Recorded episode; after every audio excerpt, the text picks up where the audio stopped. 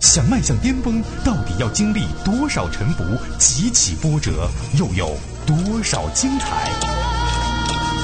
讲述一段尘封的历史，在别人的历史中演绎自己的人生。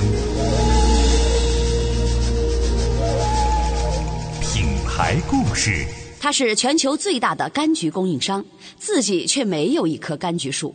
它拥有十亿美元的年收入，但您却买不到他的股票，因为他根本就没有发行股票。他是哪个品牌？他又有怎样的悠久历史？请听。提示：协会成长之路。提起新骑士，很多人会立刻联想到美国骑乘。其实，骑乘只是新骑士家族的成员之一，其他的成员还有柠檬和葡萄柚。而橙子除了脐橙，还有巴伦西亚橙和柑橘等等。对于这些水果来说，新奇士是一个统一的商标；而对于生产和销售者来说，新奇士却是一个有着一百零八年历史的非盈利性的协会。新奇士合作社每年销售水果大约有八千万箱，它也是美国十大供销合作社之一，也是世界上最大的水果蔬菜类的合作社。那么，这个合作社是怎么诞生的呢？一百多年前，美国西部的加利福尼亚州和亚利桑那州就有大面积的果树种植园，因为这里阳光充足、土壤肥沃、昼暖夜凉，十分适合水果的生长和储存。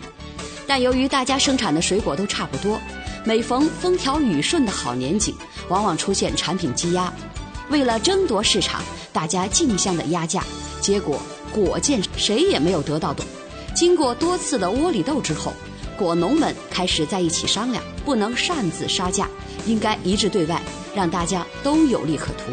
于是，个体果农们自发组织起了水果合作社。如今，合作社拥有长期的工作人员三百人，临时工五百人，成员达到六千多个，涵盖了加州和亚利桑那州的大部分果农。所有成员产的水果都用统一的新奇士商标。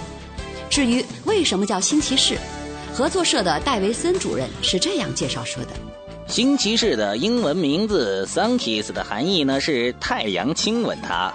我们的水果经过充足的阳光照射，表面上呢有一层诱人的光泽，表明质量很好。这个名字一方面鼓励我们的会员要种出最好的水果，另一方面也表明我们的水果质量确实很棒。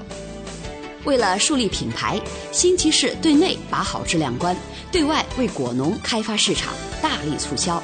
新奇士对每一棵果树的成熟期都有精确的底，从而实均匀公布在各个时期。各种水果根据质量不同，分成不同的档次。每个档次都有统一的价格，避免了成员之间的恶性竞争。为了使全年都有新鲜的水果供应，合作社还通过技术推广，让橙子一年可以收两季，柠檬、葡萄柚和柑橘可以一年四季不断。每当收获的季节，合作社自己的科技人员还专门向果农讲授采摘的技巧。协会成员在水果成熟以后，给合作社打个电话。包装厂就派人去摘果，合作社拥有六十一个包装厂，向果农提供摘、选、包的全套服务。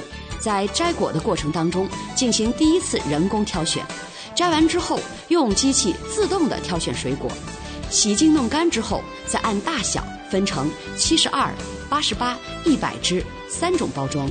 每个包装厂都有十几位的质量检测人员，为每箱水果打上标记。一旦发现问题，可迅速的追查。那些外表长得很难看，或者是体积太大或太小的水果，就直接送到加工厂制成果皮，还可以加工成饲料等副产品。剩余废料则作为电厂的燃料，充分利用资源。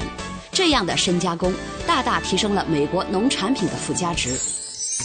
由于新奇士水果百分之七十在美国和加拿大销售，百分之三十出口到其他的国家和地区，合作社在国外设有二十多个销售代表处和分支机构，在五十三个国家有四十五家总代理。这些驻外机构负责市场的调查和促销，根据各地的需求情况向国内下订单。为了扩大出口，新奇士合作社可真是动了不少脑筋。比如，为了让来谈生意的人有一种亲切感，新奇士合作社办公大楼的会客室都是以国家或地区的名字来命名，里面的摆设也都体现了当地的文化特色。另外，合作社的市场研发人员对各国人吃水果的口味也进行了详细的研究和比较。呃，我们发现日本人喜欢吃鱼，就像日本出口柠檬。因为柠檬能去除鱼的腥味，而中国人喜欢吃甜的东西，在新奇当中，脐橙柑橘最为甜。我们把这两种水果销往中国。为了树立品牌形象，新奇士合作社积极的投放广告，并且参与各种社会活动，以提高产品的知名度。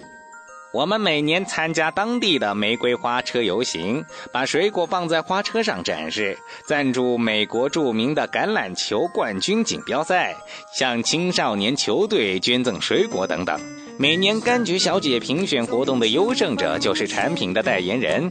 我们还在新奇士的网站上开了柠檬小姐专栏，介绍各种用柑橘、柠檬做的很好吃的食品。目前，新奇士商标的价值在全世界排名第四十七。据估算，该品牌的无形资产高达十亿美元。